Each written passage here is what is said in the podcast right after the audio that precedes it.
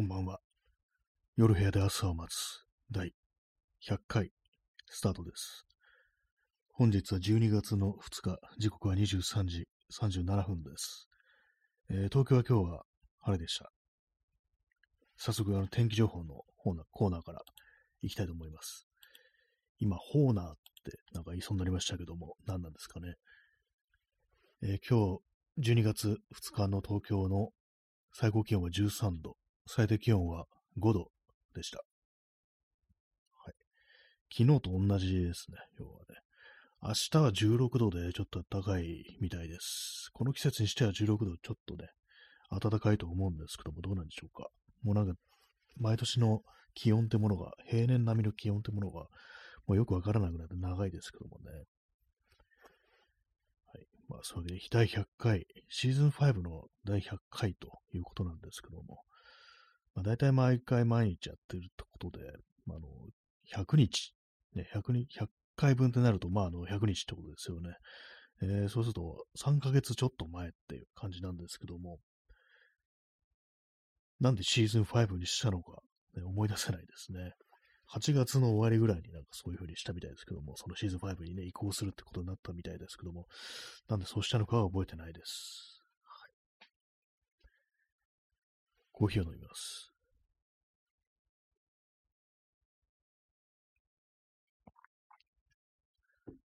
明日あの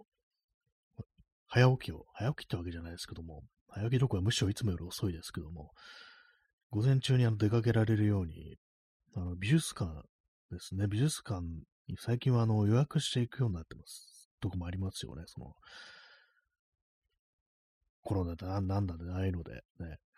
まあ、それを、あの、午前中にあえて、その訪問するね、時刻、午前中で予告、あの、予約すると。いう、そういうやり方で、あの、明日、無理やり午前中にね、出かける、出かけなければならないというふうに、そういうふうにこうしました。はい。だから明日私、あの、8時過ぎぐらいには起きるつもりで、で、まあ、あのね、そうですよね、あの、10時前までには外出したいななんていうふうに思ってるところでございます。はい。本当はなんか午後とかでもよかったんですけども、それだといつもと同じだと思って、あえて明日はこう、早く出られるように、午前中に予約するという、そういう手段で、ね、こう無理やり午前中の外出を、ね、こう、できるように、ね、したわけでございます。はい。今日のタイトルがあのライブマラソンなんですけども、ライブマラソンってあったなと思ってライブマラソンってタイトルしました。何、ライブマラソンって何かっていうと、あの、何日連続でライブマラ、まライブをやると、あの、アマゾンギフトがくれるというね、そういう行事がこう、あったんですけども、なくなりましたね、というね。まあ、ある程度このラジオトークも人が増えたから、そういう感じでこう、ね、ある程度人が増えれば、そういう人を集めるためのね、感じでこう、まあ、でも結構あれですからね、アマゾンギフト、ね、こう、送るってなるとね、こう、そんなあのライブやってるね、こう、この配信やってる人間たちに、人間たちってないかですけども、かなりのね、予算なんじゃないかなと。まあ、どのくらいの人がそのライブマラソン達成したのかわからないですけども、初期とかね、なんか本当になんか1ヶ月でなんかあの、やったら、30日ぐらいやったらなんかあの9000円分ぐらいのね、こう、アマゾンギフトくれるなんていうね、そのがありましたからね。川添眠るさん、何度も聞きたい収録書、ありがとうございます。収録すればここはあんまりやってないですね。そういえばね。まあ一応でもアーカイブがこうあるんで、ある意味こう収録かなと。ね、ライブを収録したというね、そういう考え方もありますね。ありがとうございます。ね、この、景気がいい感じにしますね。なんかね、この金色というかなんというか、ゴールドな感じがね、しますからね、これね。ありがとうございます。えー、P さん、こんばんは。サタデーナイト。ね、こんばんは。ありがとうございます。サタデーナイト。土曜日の夜ですね。俺たちは土曜の夜しかないんだということでね。まあ、やってる放送ではあるんですけども、ね、いいですよね。サタデーナイトはね、何本あってもいいですからねっていうね、そういう感じのあれはありますからね。あ、ストローさん、えーベストオリジナルイベント賞ありがとうございます。いいですね。オリジナルイベントやったかどうかちょっとわかんないですけども、オリーベって書いてありますね。プロゴルファー織部健次郎っていうあの武田鉄矢が主演のなんかゴルフの映画があったような気がします。オリーベでなんか思わずそれを思い出しましたけども、映画は見たことないです。ね、武田鉄矢も嫌いです、ね。はい、ありがとうございます、ね。オリジナルイベントやった方がいいのかもしれないですね。はい。まあ、そういう感じでございまして、今日は割と外に出ましたね。結構ね、前からあの、気になった、あの、イベントというか、なんというか、こう、展示に行ってきました。あの、寝るの大好きさんっていうね、この漫画家さんの、漫画家さんっていう変な言い方かもしれないですけども、あの、絵のね、原画の展示っていうのに行ってきて、で、あの、最近あれなんですよね、あの短編集、まだあれか先行販売って感じなのかな、短編集出されてて、ひょんなことっていうね、タイトルの短編集、漫画です、漫画。これまだね、私全部読んでないんですけども、面白いです。ね、すごいストレストレートになんか言いますけど、面白いです。すごいなんか分厚い、分厚いんですよね。こう、短編集って書いてありますけども。何ページあるのかな、これ。300ページ超えなんですよね。これね、今読んでる途中なんですけども、今その原画展に行ったんですけども、まあ、あの漫画の原稿って多分私今まで見たことないと思うんですけども、すごいあの、剣がね、なんかすごい売ってあるって言ったらなんかちょっとバカみたいな表現ですけども、そうなんです。すごいなんかあの、細かい点で、こう、いろんなこう模様みたいなのを構成してるっていうね。あと、まあ、黒く塗るところも、あのー、塗りつぶしてあるじゃなくて、あのー、あれですね。あの縦縦縦縦横横横横みたいな感じで、こう、掛け網みたいなっていう風にね、こうおっしゃってたんですけども、そういうやり方でこう書かれてて、それがなんかすごい、こう、すごいなと思いましたね、やっぱ。漫画のね、こう原稿ってもの見たことなかったですこう、こうなんだみたいな感じで、なんかあのー、細かい細い線とか、あの、まあ、印刷されたやつ見てると、なんかあのー、大きく書いたのなんかこう、ちっちゃくしたのかなみたいな、その印刷されるにあたって、そういうなんかちょっと思い込みみたいになったんですけども、普通になんかこう、このサイズのまんまこんな緻密に書き込んでるんだみたいな感じで、ちょっとなんか見てて、ね、思わず、すごすぎてちょっと笑い、笑っちゃうような感じの、ものすごくこれ全部点打ったのかなとか、あとまあ線引いたのかっていう感じの、がなんかこう、すごかったですね。絵もなん、絵のなんかこう雰囲気も非常にこう良かったんですけども、あのー、子供の頃結構あのー、絵とかを見ながら、絵っていうか絵本の絵とかを見ながら、ただそれはあの一枚の絵として見るんじゃなくて、その中にこう世界があって、まあ、そのね、ちょっとその絵の中入るみたいな感じで、この中に入ってったらどんなになってんのかなみたいなことを想像しながら結構長いこと絵を眺めてるみたいな、そういうことって割とあったような気がするんですけども、それのね、その感覚をなんかすごくこう、思い出す感じで、ちょっとね、なんか幼い頃に、そういうね、なんかこう、絵本的なものだとか、ね、こう見ながらなんか、本当になんかこう、じっと眺めてたことを思い出すっていうね、感じでしたね。漫画のコマとか見ると、それはあの、コマの中にこう表現された一つの絵みたいな感じで、そこから外に世界が広がってるっていうには、あの普段、まあ、漫画を考えなかったんですけども、この寝るの大好きさんの声見てみると、なんかその中に世界が広がってる系の、そういうね、感じの絵だなというのを感じましたね。割になんかこう連想したのが、まあ、その点を打ってるっていうところで、あの、やっぱあの水木しげるとかのね、あの背景、あのすごい点バーって打ってて、あれもなんか子供の頃見てて、なんかすごい点打ってくる、これ、普通にあの手で、ね、手で、手でやるしかないんですけども、当時ね、あのパソコンとかデジタルとかないでしょうし、なんですけども、あまりにも緻密すぎて、本当にこれど、ね、やってんのかなみたいな思ったんですけども、どうもやってたらしいということでね、でそして今回の展示って、ああ、やっぱり点って打つものなんだというね、そういう感じで思ったというわけでございます。あとなんか、こう不思議な絵をじっと見てるっていうのだと、あの、その子供頃読んだ絵本なんですけども、あの、タイガー立石っていうね、こう有名なこう絵本作家、イラストレーターの人いますけども、タイガー立石の虎吉の夢だったかな。あれもなんかね、そこもの子供の頃家にあったんですよ。それもなんか見てて非常にこう不思議なこう気分になって、だかずっと眺めてたなっていうね、なんかその感覚をちょっと思い出すような、そういう絵でしたね。青山のビリケンギャラリーというところで、あの原画展をこうね、されているので、興味ある方、行ってみると良いと思います。ひょんなこと、短編集ひょんなこと。これ、310ページぐらいあるのに、1760円っていうね、まあ、このぐらいの価格なんだっていうね、感じで、非常に良かったですね。良かったですね。まだ全部読んでないんですけども、面白いですね。こう、なんか笑う、ちょっと笑っちゃうようなのもありますし、なんかちょっと怖い話もあるみたいな感じでね、非常に面白いんで、ね、まだあれなのかな、あの、すべての書店で販売してるというわけじゃなくて、先行販売でね、こう、っていう感じだと思うんですけども、多分もうすぐ、12月何日かちょっと忘れちゃったんですけども、あの、普通に手に入るんじゃないかと。まあ、ネットだとね、まあ、すぐ買えますけどもね。はい。まあ、そういう感じで、青山にね、こう、行っていたと、昼間は、そういう感じでした。えー、P さん、サタデーナイトサンデーモーニング。ね、そうですね、サタデーナイトが来た後サンデーモーニングが来るってね、明日日曜の朝なんですよね。あまりこう考えたくないようなね、感じだっていうね、ことを思われる方もいるかもしれないですけども、サンデーモーニング、ね、マンデーモーニングがちょっと一番ね、なんかあの、へこむかなと思うんですけども、まあ、あの、訓練された、ね、人は、あの、サンデーモーニングの段階ですでにブルーになってるというね、ブルーマンデーの前に、ね、なんかサンデーの時点でね、顔面ブルーになってるみたいな、そういうこともあるらしいですね。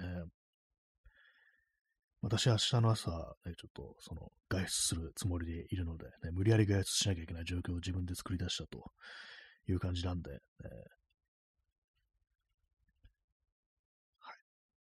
そんな感じでございます。まあ、下行く、あの、その、展示というか美術館っていうのは、あの、昨日話したの、ショート美術館のあれですね、前衛写真の、こう、展示に行ってきます。ちょっと気になってる、ね、あの、催しではこうありましたので、はい。コーヒーを飲みます。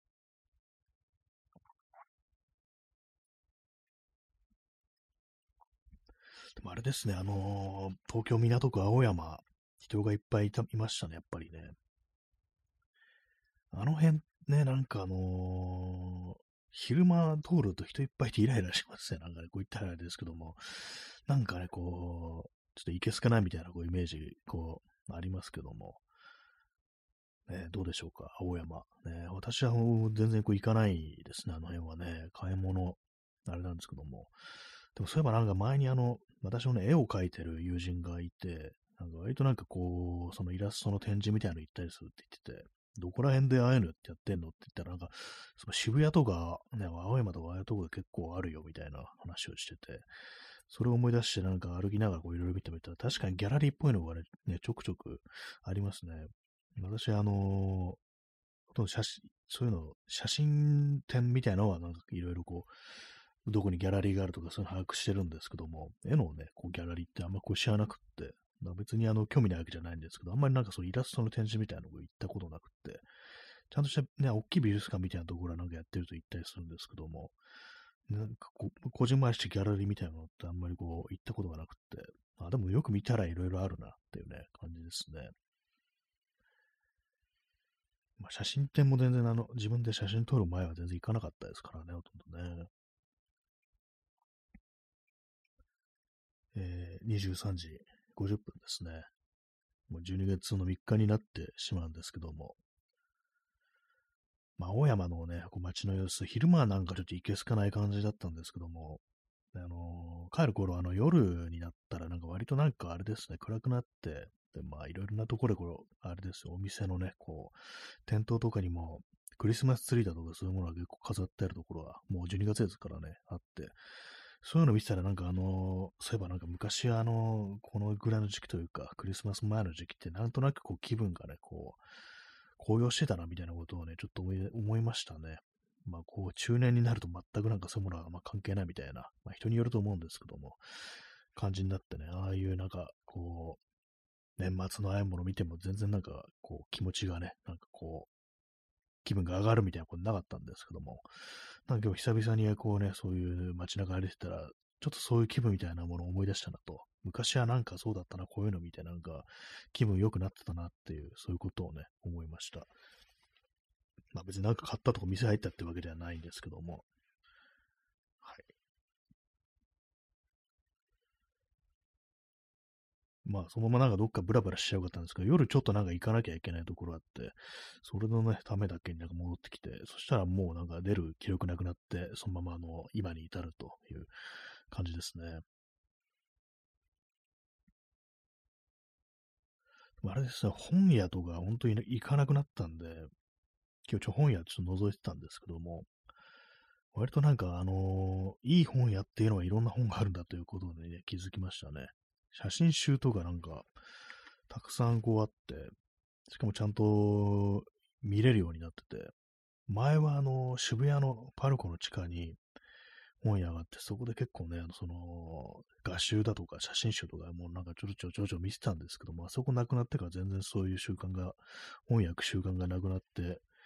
それでなんかね、全然見てなかったんですけども、今日久々なんかね、こう、本屋入ってみたら、あ割にいろいろあるなというね、感じのことを思い出しましたね。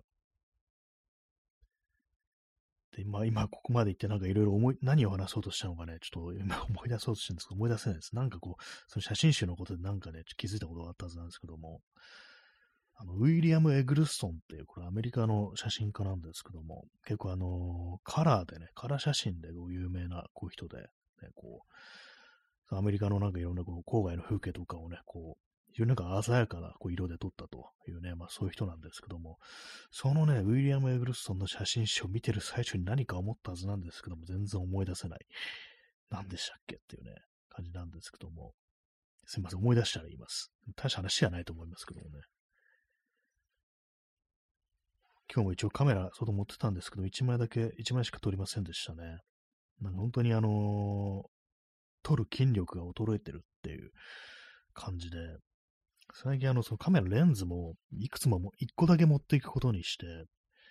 最近あの、標準レンズっていうやつ 50mm なんですけども、それだけを持って、ね、こう、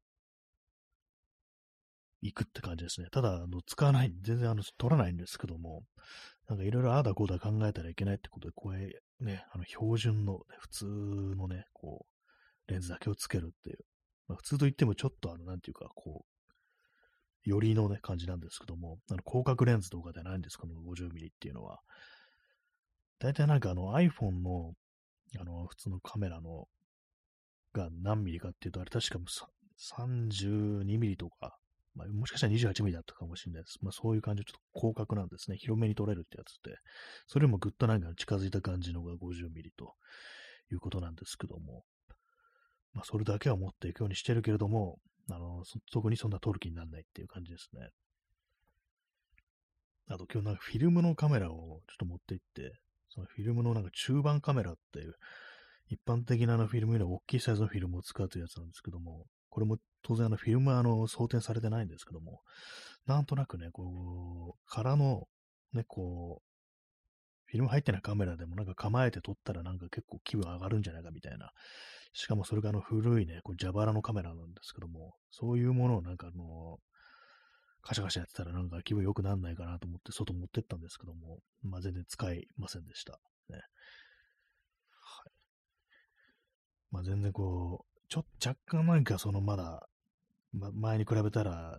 やる気というか、なんというか、興味みたいなものはね、そのカメラ使うことに対する興味みたいなものは少し戻ってきたのかと思うんですけども、実際なんかこうね、撮るかって言われると、またなんか全然そんな感じじゃないですね。なんかこう自分一人でね、ふらふら歩きながら撮るってことは、ね、こう全然こうできてない感じです。人と会った時とかにはね、なんかこう割と撮ったりはするんですけども、あれかなと思いますね。あの、夜、夜中で歩いてないっていうね、どうしたんだって感じですよね。あんだけ夜型だったはずなのにって感じでね、夜、夜中でやることをしなくなってしまったっていうね、まあ、それが大きいのかもしれないです。コーヒーを飲みます。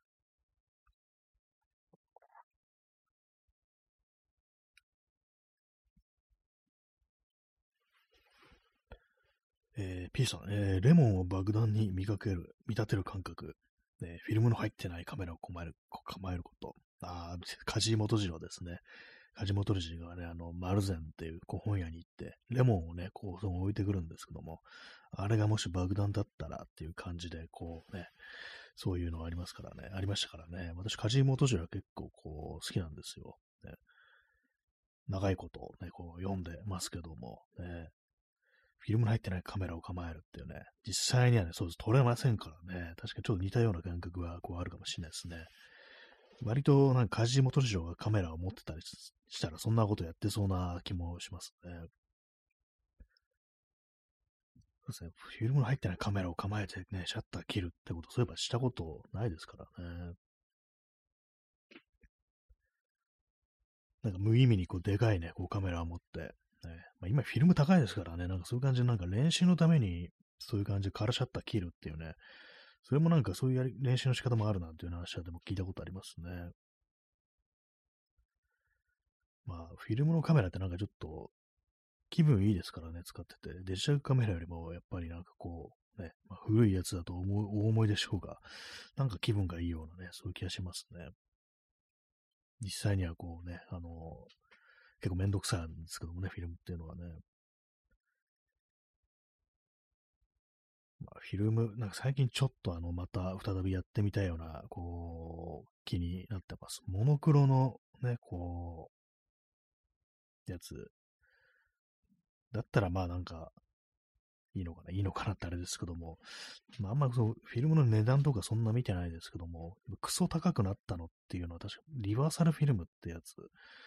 だと思うんですね。あの、まあ、ネガじゃないやつ。普通にまあ、パシャって撮ったら、あの、色が反転してない感じで撮れるっていうやつあるんで、その私もそう一回使ってみたんですけども、あの、発色がいいなんていうね、なんかことをね、聞きますね。それじゃ、そうじゃない、あの、白黒、その白黒とかだったら、まあまあ、今でもね、そんな高くないのかなと。この間言いましたけど、ロモっていうね、ところから800円ぐらいで確か出てて、ね、今となっちゃ安いっていうね、感じですけども、値下げしたんですよね。はい。まあ、そんなね、こうレモンね、爆弾に見立てるということで、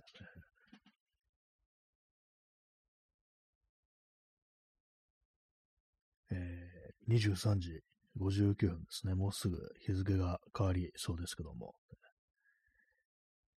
あ、P さん、夜出歩かなくなったのはペニーレイン。あの頃ラジオの影響。ああ、あれですね。あの頃ペニーレインとっていうね、こう、映画があって、その中であのレスター・バングスっていうね、これま実在の、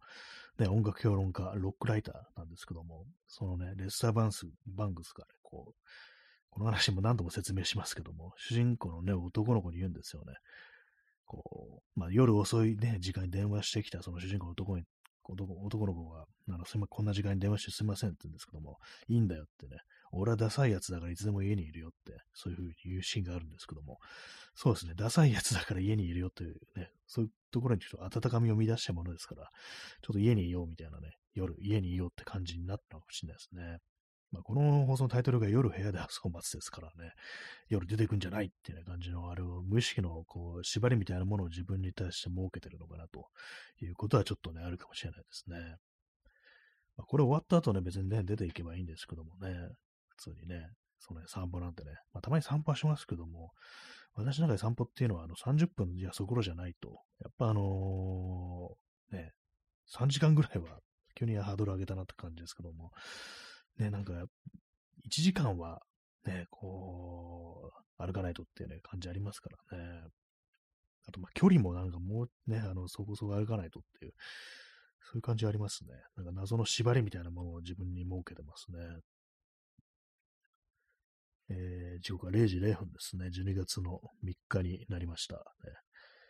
もう来週はもうクリスマスかという、そういう感じなんですけども、ね、皆様いかがでしょうか。皆さんも靴下はね、あの、ちゃんと、ね、頭にかぶってますかっていうこう感じなんですけども、私は何もしてないですね。まあ、クリスマスといえばクリスマスプレゼントということでね、誰かにあげる、何かあげるというものをこう選んでみるのもいいかもしれないですね。私、一時期あの人のにあげるプレゼントを選ぶっていうね、ことに凝ってた時期があって、ただ問題なのは実際別に買ったり、買ってあげたりしないんですよ。あのね、あの友達のね、あの友達になんかプレゼントするとしたら何がいいかなみたいなことを考えながらこういろいろ探すっていうね、実際あげないんですよ。ね。買、ってなんかあげろって感じですけども、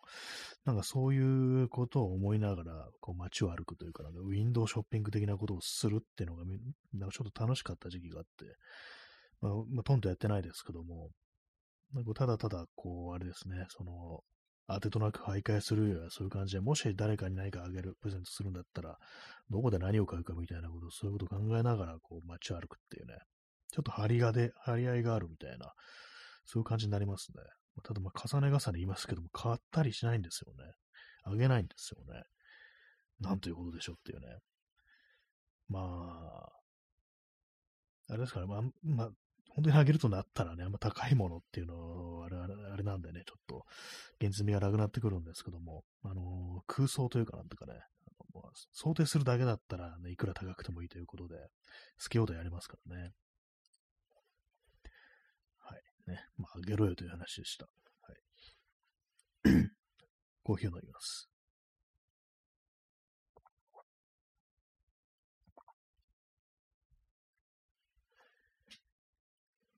まあ、最近なんかこう非常にこう気が狂ってたんですけども、やっとなんかちょっとあのね、あの、そういう感じで外にこう出てってね、人と話したり、なんかいろんなもん見たりしてると、いや、ちょっとあの、解読されてきたなみたいなこう感覚がありますね。こう数週間結構気が狂ってたというね、まあそういう感じなんで、彼まとまともにね、ちょっと近づいてきたかなとまあ、とはいえ、まともがわからないというね、まあそういう放送なんですけども、まあ、まともがわからないっていうのは、あの、坂本慎太郎のね、曲ですね。あんまよくは知らないですけどもね。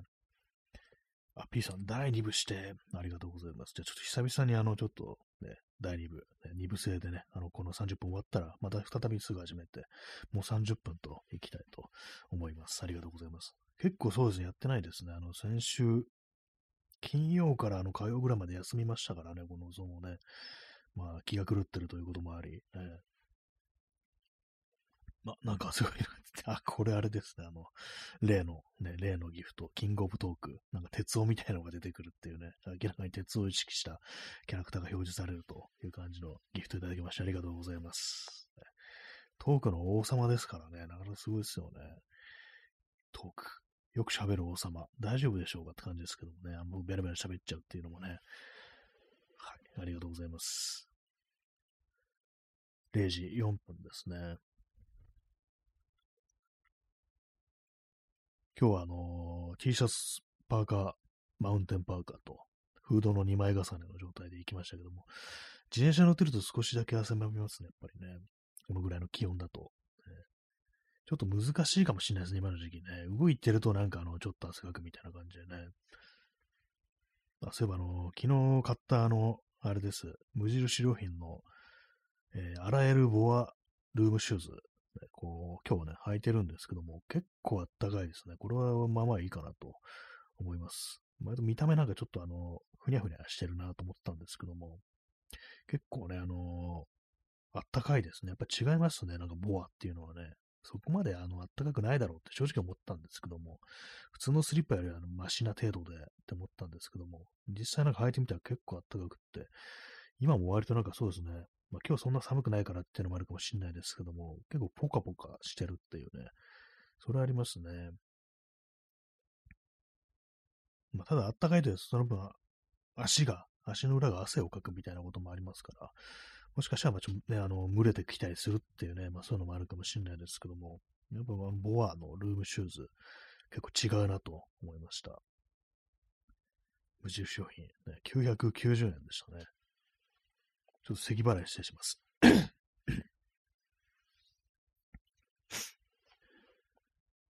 まあ冬大体まあ足が寒いですからね。あとはあのね、足のつま先とか、つま先とか足自体と、膝も結構冷えるんですよね。膝までは、あの、今まであれですね、あの、電気毛布でな対処してたんですけども、なんかどうもあんま、こう、ね、膝までかぶされ、かぶさらないんですよ。まあ、あの、なんていうか、面積的にちょっと難しいんですね。なんかひだから膝掛けみたいなものもボアのやつがあったら結構いいのかなってね、思いますね。はい。それでは、あの、第2部ね、すぐ始めたいと思います。はい。えー、第1部が終わり、まあ、すぐ第2部を始めたいと思います。えー、今日のタイトル何だったのかな？ちょっと思い出せないですね。今なんか思い出そうとしてるんですけども、タイトル何にしたっけっていうね、第2部。思い出せませんね。あ、ライブマラソンでしたね。どうでもいいんですけどもね、なんかね。マラソン。ライブマラソン第2部。ライブマラソンじゃないんですけどもね。まあ、ある意味第2部制っていうのはマラソンみたいなかもしれないですね。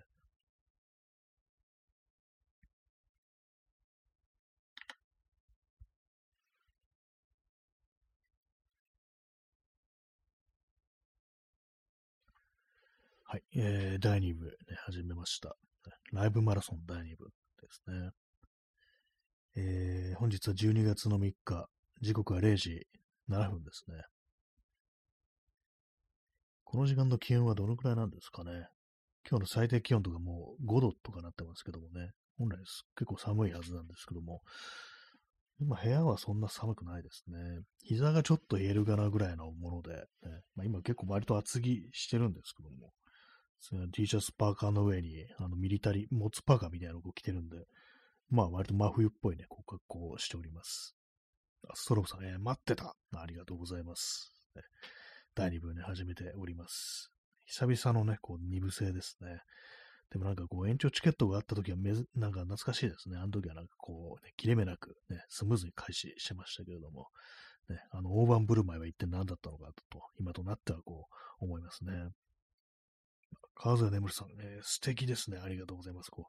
う、ラジオトークの子供が目を輝かせて、こう素敵ですね、と言ってるという、ね、ありがとうございます。私、あの、このね、何度も何度も言ってますけど、ラジオトークのキャラって結構好きですね。なんかこう、ね、邪気がない感じがするっていうね、こう、あんまネットずれしてない、ね、なんか本当のなんかこう、ね、ピュアな感じがするっていう、そういう印象を受けます。はい、ありがとうございます。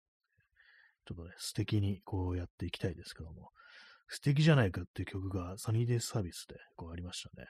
素敵というとなんとなくそれをこう思い出します。グレート3にもあったような気がしますけど、気のせいかもしれないですね。はい。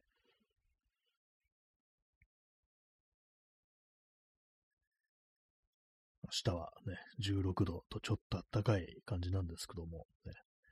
着る服に困るなってなんかちょっと思いますね。なんかね。まだあれですね、私よく冬にやるとニットキャップをかぶるんですけども、ニットキャップはね、まだ行ってないですね。さすがにこれちょっとまだ暑いぞと。絶対ね、おでこがすごい汗かくなっていうね、そういう予感があるので、まだやってないんですけども、でもあれ楽なんですよね。とりあえずなんかあの被っときゃいいみたいな、ね、感じですからね。最近私はもう帽子かぶってなくって、こう、普通にま髪の毛セットしてたりするんですけども、やっぱなんかちょっとね、あのー、めんどくさいですよね。出る前になんかね、ちょっと鏡見て、ね、こう、セットする。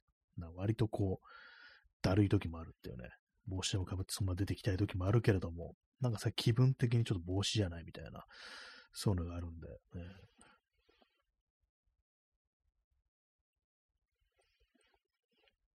でもなんかマウンテンパーカーよく着てるんですが、飽きてきましたね。私の持ってるやつ、シエラデザインズのね、あの6040っていう、コットンとね、ナイロンのコンボみたいなやつなんですけども、なんか多分ね、これ日本企画なのかもしれないですけども、丈がちょっと短いんですよね。丈の短いマウンテンパーカーってなんかどうもかっこ悪いようなこう気がして、でこれ買ってからね、ちょっと短いなっていうふうにね、今日気がついたんですけども、なんか最近もちょっと丈の長い服を着てみたいという感じがします。自転車乗ると、時って、あのー、丈が長いとね、あのー、ちょサドルとかに引っかかったりするんで、あんまこう良くないんですけども、でもなんかあの、気分的に、ちょっと短い服、丈短い服飽きてきたなというね、まあそういう感じですね。コートとか本当にあの自転車乗るようになってから着なくなりましたからね。まあ、そう言いながらなんかあの、あれですよね。あのを買おうかななんて言ってましたけど、全然買ってないですね。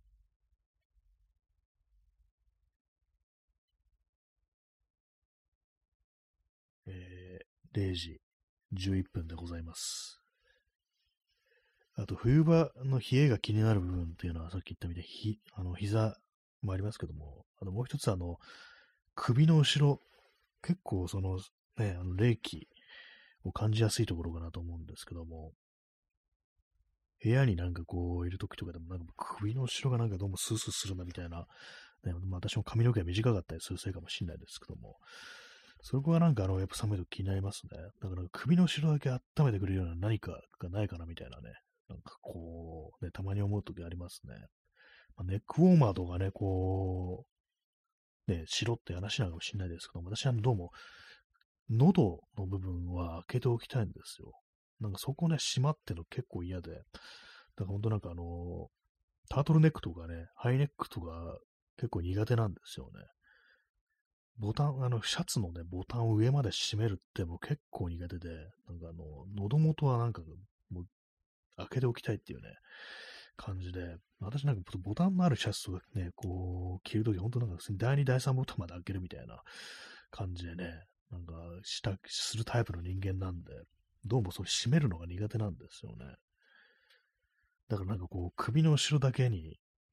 温めてくれるようなね、コーマー、ね、そんなあるのかって感じですけども、ね、あったらいいななんていうふうに思ってます。ね、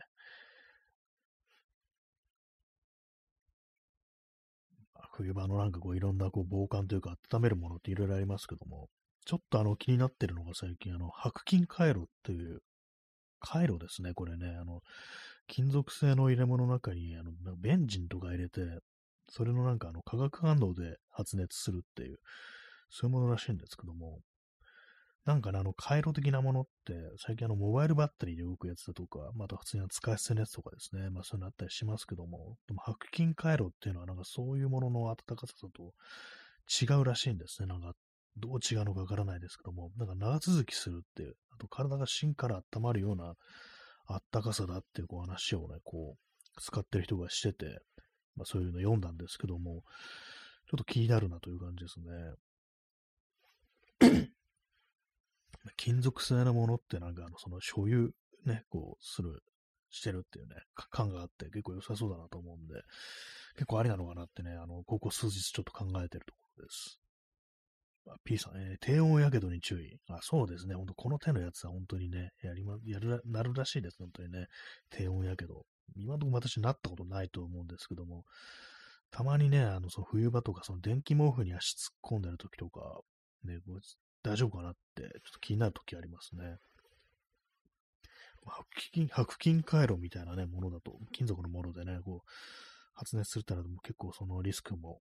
上がるのかなみたいなことを思うんで、まあでもなんかそのあったかさってどんなもんなんだろうってちょっと気になりますね。まあ私もそうそうあんま寒がりじゃないんでね、まあそこまでのものが必要かどうかはちょっとわからないですけども、まあでも、なんだかんだ毎年冬はなんかね、人並みになんか寒いというね、こう、感覚を抱くこともあり、ね、さすがにノーガードというものもなんかね、あれなのかなと思って、なんか買ってもいいのかななんて、時折思ったり、こう、しますね。ベンジンですからね。ブランキ・ジェット・シティですよね。まあ、ベン、ベンジーかって感じですけども。ね、なんでベンジーっつうんですかね、あれね。ディズニーの映画でベンジーってありましたね。犬が主人公の、ね。まあ、それだけなんですけども、なんかそこから撮ったのかなっていうね。どんな映画だか忘れました。ね、なんか結構毛の長い犬が出てきてたような、そういう印象がこうあります。はい、まあでもやっぱ、あれですかね、膝と首の後ろ、ね、ここかなと。首はなんかあれですよね、あのー、全身温まりそうですよね、なんかね。その血管があのありそうなところだからっていうね。まあでも私、喉、喉元はちょっとね、開けておきたいという、ちょっとめんどくさいあれがあるんですけども。えー、P さん、えー、維新の会支持、ベンジ。ね、なんかそうありましたよね。これだいぶ前のね、あれでしたけども、下手したら10年ぐらい前かもしれないですね。ローリングストーンっていうね、雑誌のインタビューに答えた時に、そのね、浅井健一、ね、ベンジが、まあ、ね、自分は維新の会を支持してるみたいなことで言ってたんですよね。実際私の記事読んだんですけども、ね、あら、がっかりって感じでしたね。まあ、私すごいあのブランキー・ジェット氏のファンってわけではないんですけども、ね、でもやっぱ、ああ、そういう人なのね、みたいなことやっぱ思っちゃったりしますよね。今もそうなのかね、わからないですけども、大阪の感じとか見てて、ね、どんな風に思ってるかわからないですけども、でなんかちょっと気になるところではこうありますよね。まあでも当時にしてもね、維新支持ってさ、みたいな、感じのこと思いましたからね。はい。ね、まあそのがっかりですよね、なんか全部見るとね。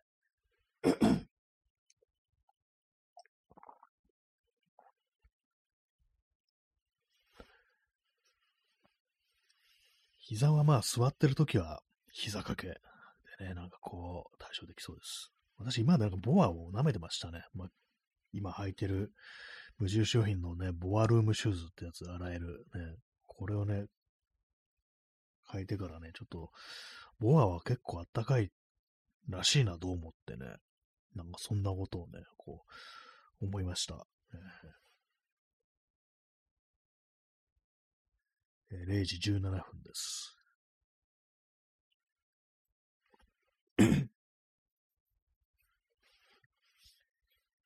ともうハンドクリームも完全に出番ですね、もはやね。結構乾燥しますね。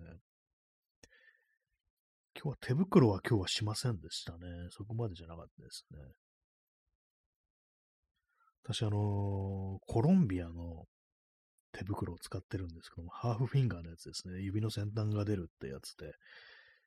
で、まあ、それにあのミトンっぽいカバーがついてて、あの、本当よっぽど寒い時はもう全部覆うこともできるっていう感じの手袋なんですけど、これも結構長く使ってて、多分ね、これ2010年とかに買ったと思うんですよ。もう相当ね、前ですね。これ、10年以上これ使えてるんだと、ね、思うとね、結構すごいなと思いました。コロンビアのやつです。ね、まあでも、あの、一応なんか滑り止めみたいなパターンがなんかね、あのあるんですけども、手のひらの方に。結構そういうのはなんかポロポロね、剥がれ落ちてしまってはいるんですけど、まあ全然使えるっていう感じで。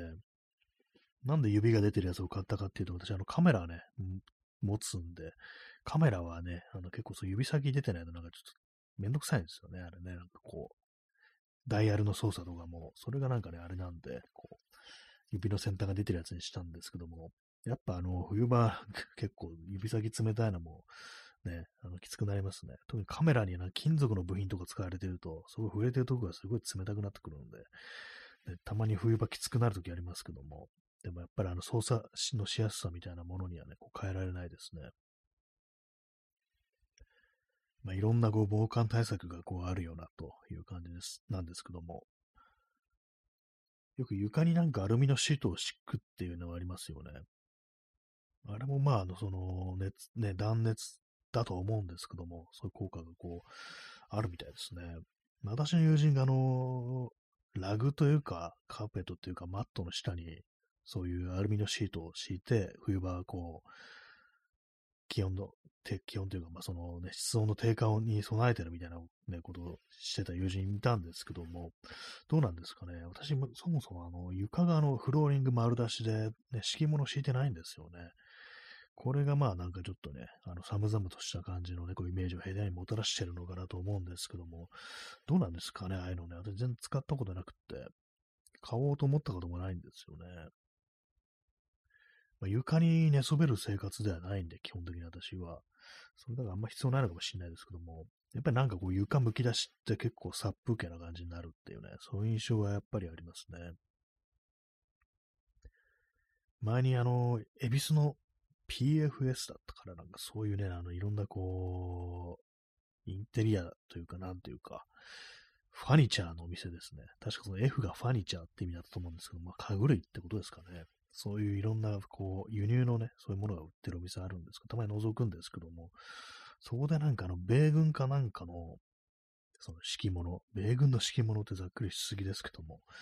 そういうのが置いてあってて、結構でかいやつがね、置いてあったんですよね。ああいうのだったら、まあなんかこう、ね、ちょっとアメリカンな感じになるのかなと思ってね、ありかなと思うんですけども、あのー、敷物の上に椅子を置く、そういうことを考えると、あの、椅子ってね、引いたりしますよね。あの、立ち上がるときとか。ね。なんかそれ考えるとちょっとめんどくさみたいな気持ちになるんですね。引っかかったりしたらどうしようみたいなのがあったりして、ね、こう、そんなこと思うんで、ね、基本的には敷物をね、あんま使わないんですけども、あると便利なんですかね。私も椅子があの、特にあの、キャスターとかついてないやつなんで、普通の椅子っていうね、椅子なんで、あの、滑らせることができないっていう。それもあって、あの、その床になんか敷くってことをしてないんですよね。今日あの、本屋であの、ちょっと名前忘れちゃったんですけども、あの、椅子の神様、ね、と呼ばれてる、そのまあ、椅子の職人というか、デザイナーというか、そういう人がいるらしく、その人の本があったんですけども、まあ全然知らない人だったんですけども、なんかいろいろ読んでたら面白かったですね。あの、まあソファーだとか椅子とかそういうものもなんかデザインしてね、る人らしいんですけども、断面図みたいなのがこうあって、実際どういう風になってるのかとか見れるんですね。どういう感じこうスプリングが仕込んであって、でクッションがあってみたいなのが書いてあって、その素材についても結構細かく書いてあって、あれは結構面白かったですね。なんか昔の椅子とか、一体このクッションみたいな何使ってるんだろうってね、たまに思ったんですけども、あの、ヤシの、ヤシの木の皮だったかな、それも葉っぱだったかをなんか乾燥させたやつ、要は藁っぽい感じの素材っていうものをなんかね、こう、使ってましたね。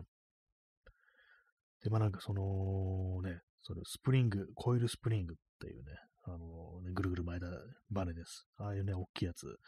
あれをなんか支えるのに、まずあの、椅子のフレームに麻の布、麻のテープみたいなのをこうね、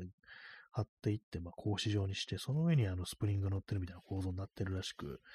で、あこれで支えられるんだと思ったんですけども、やっぱりあの麻のね、こう布っていうのは、こうやっぱ風化するっていう風に書いてあってて、だからまあ定期的なメンテっていうのはすごい必要であるってね、書いてあったんですよね。そうなんだっていうのも結構めんどくさいですよね、なかなかね、椅子ってものもね。私の使って、今こう座っている椅子も結構ね、古いんですけども、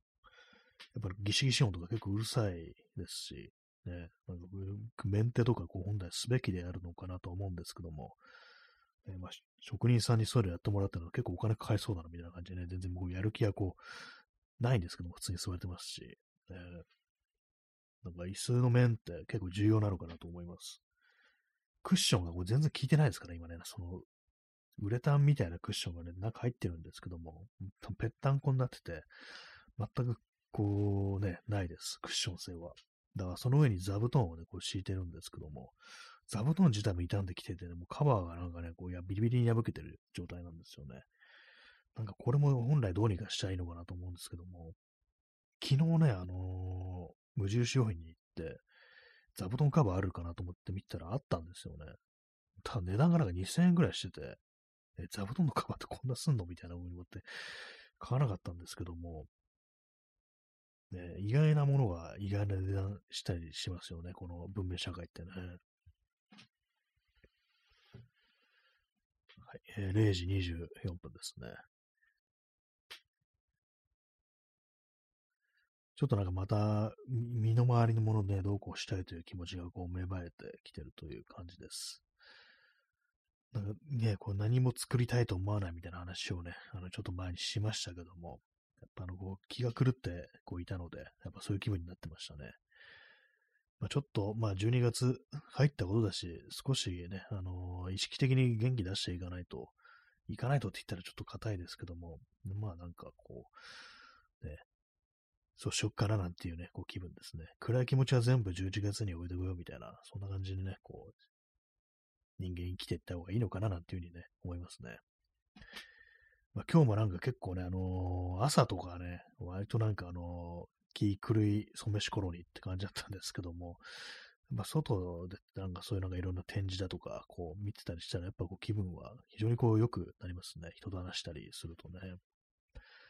家にいてね、なんかね、こう、あれですよね、ほんとなんかインターネットとかこう見てると、どんどんどんどんバッと入ってくるなっていうのはね、ほんとありますね。えー、時刻は0時26分ですね。5分ごとに、ね、時刻を読み上げる、そんな放送になってる気がします。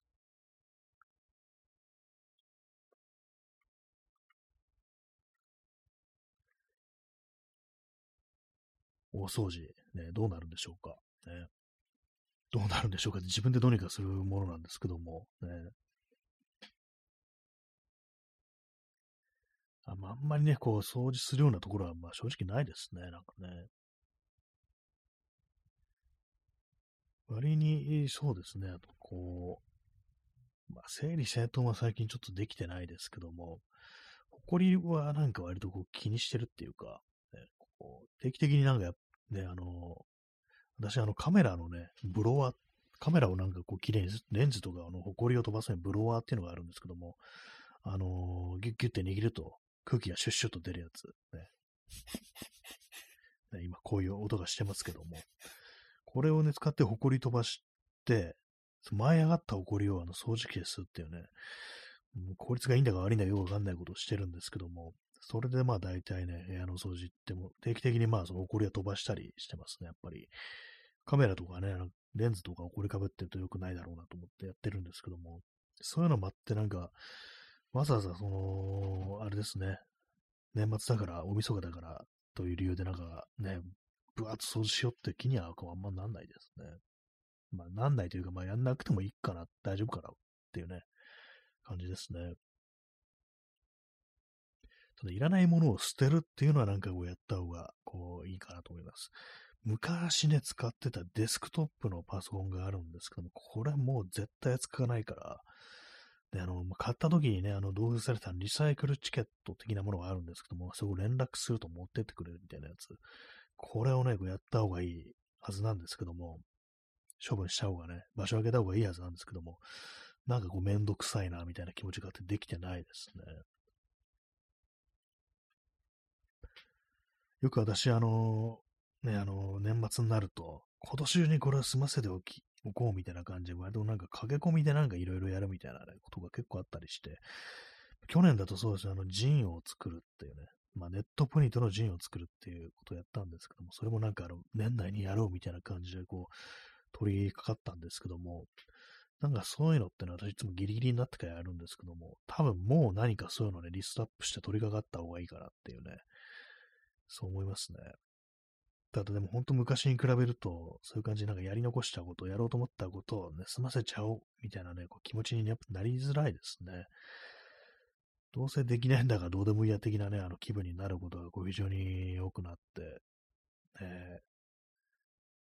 今年はまあどうなんでしょうか。年内に済ませたいこと。ね、まああの、ジン、ね、どうなんでしょうか。もう一年経っちゃったぞって感じですけども。驚きですけどもね。なんかネタはなんかね、こういろいろ書き留めてあったんですけども、まあそれを文章の形にするか、するとどうだっていうと、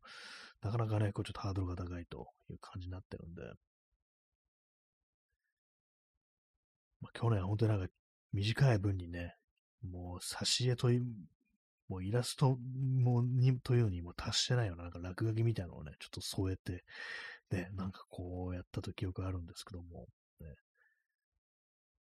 なんか私は結構その、なんかやるときに、そのも、そのものの出来とか割とどうでもよくなただやったという事実だけがあればいいって感じで、何もかも手抜きでやる傾向にあるんですけども、この手抜きね、こう、飽きてきたなって感じありますね。手抜きだと自分ががっかりしますからね、やっぱりね。かといってあんまハードル上げてもやる気にならなくなりますからね、結構難しいところです。と、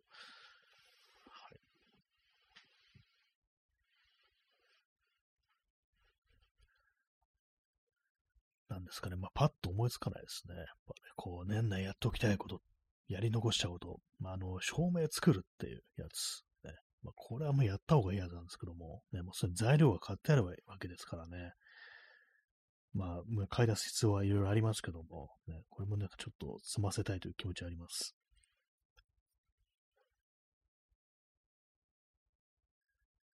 なんか自分をこう奮い立たせるのがこう年々難しくなってきますけども、まあでもなんか年を重ねるとそういうなんか発奮することによって何かを成し遂げることはまあほぼ無理だと思った方がいいっていうね、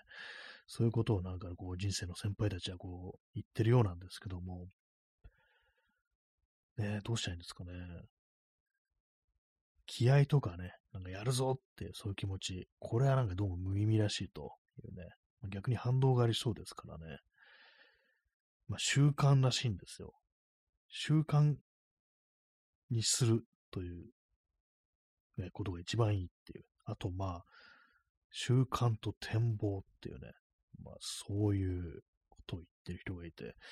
そうなのかっていうね、まあ、展望は結構難しいですよね。展望ないですからね。確ってもね、まああったらいいですよね。こうすればこうなってこういうことが起きるんだみたいなことがあれば、まあそれがいいことだったりしたら、それは確かにやる気にもなるようなっていうね、感じなんですけども、どうも展望見えてこないですね。習慣、まあ、習慣、このラジオトークは習慣になってますね。前も同じ話しましたけどもね、ほんと毎日毎日ほとんど同じ話をこうしております。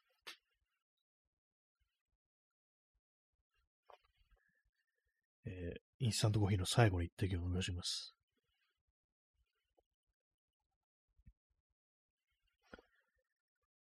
はいね、25分経ったというところでね、残り5分ね、ぐらいになってきましたけども、さあ、ここ最近の感じかしたら今日は割とまあ普通にこう話題があるという感じですね。本当なんかあの1週間、1、2週間かな。なんか本当にこう、バッと入ってて、ね、あの、大した話ができなかったという感じですけども。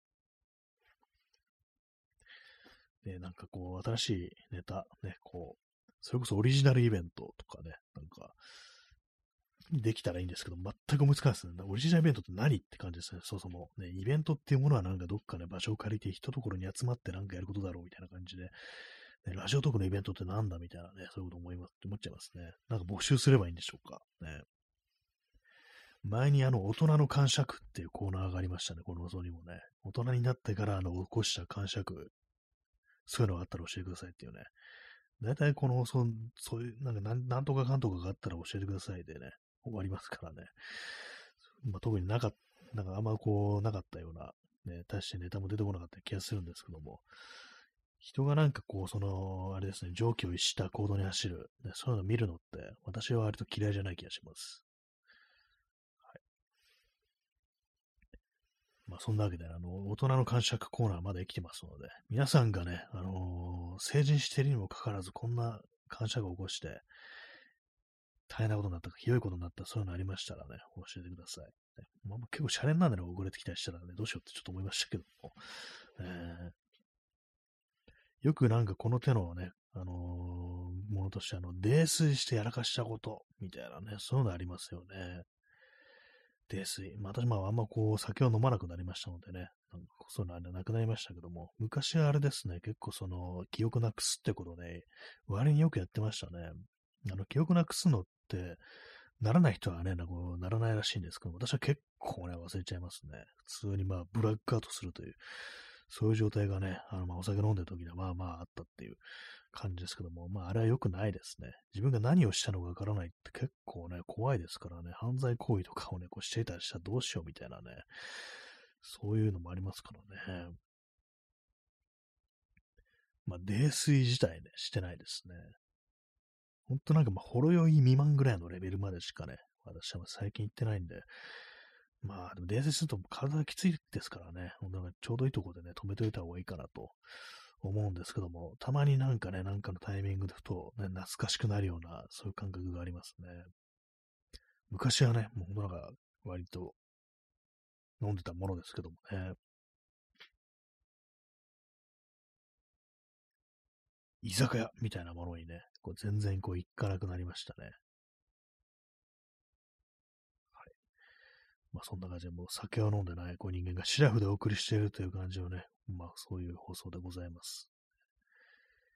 ちょっとくらい酒入れた方が面白いこと言えるのかなってたまに思ったりすることもあるんですけども、実際飲んでね、こう喋った時、そんなに普段と変わってなかったですからね。今日もちょっとなんか帰り際、こうなんかね、買って、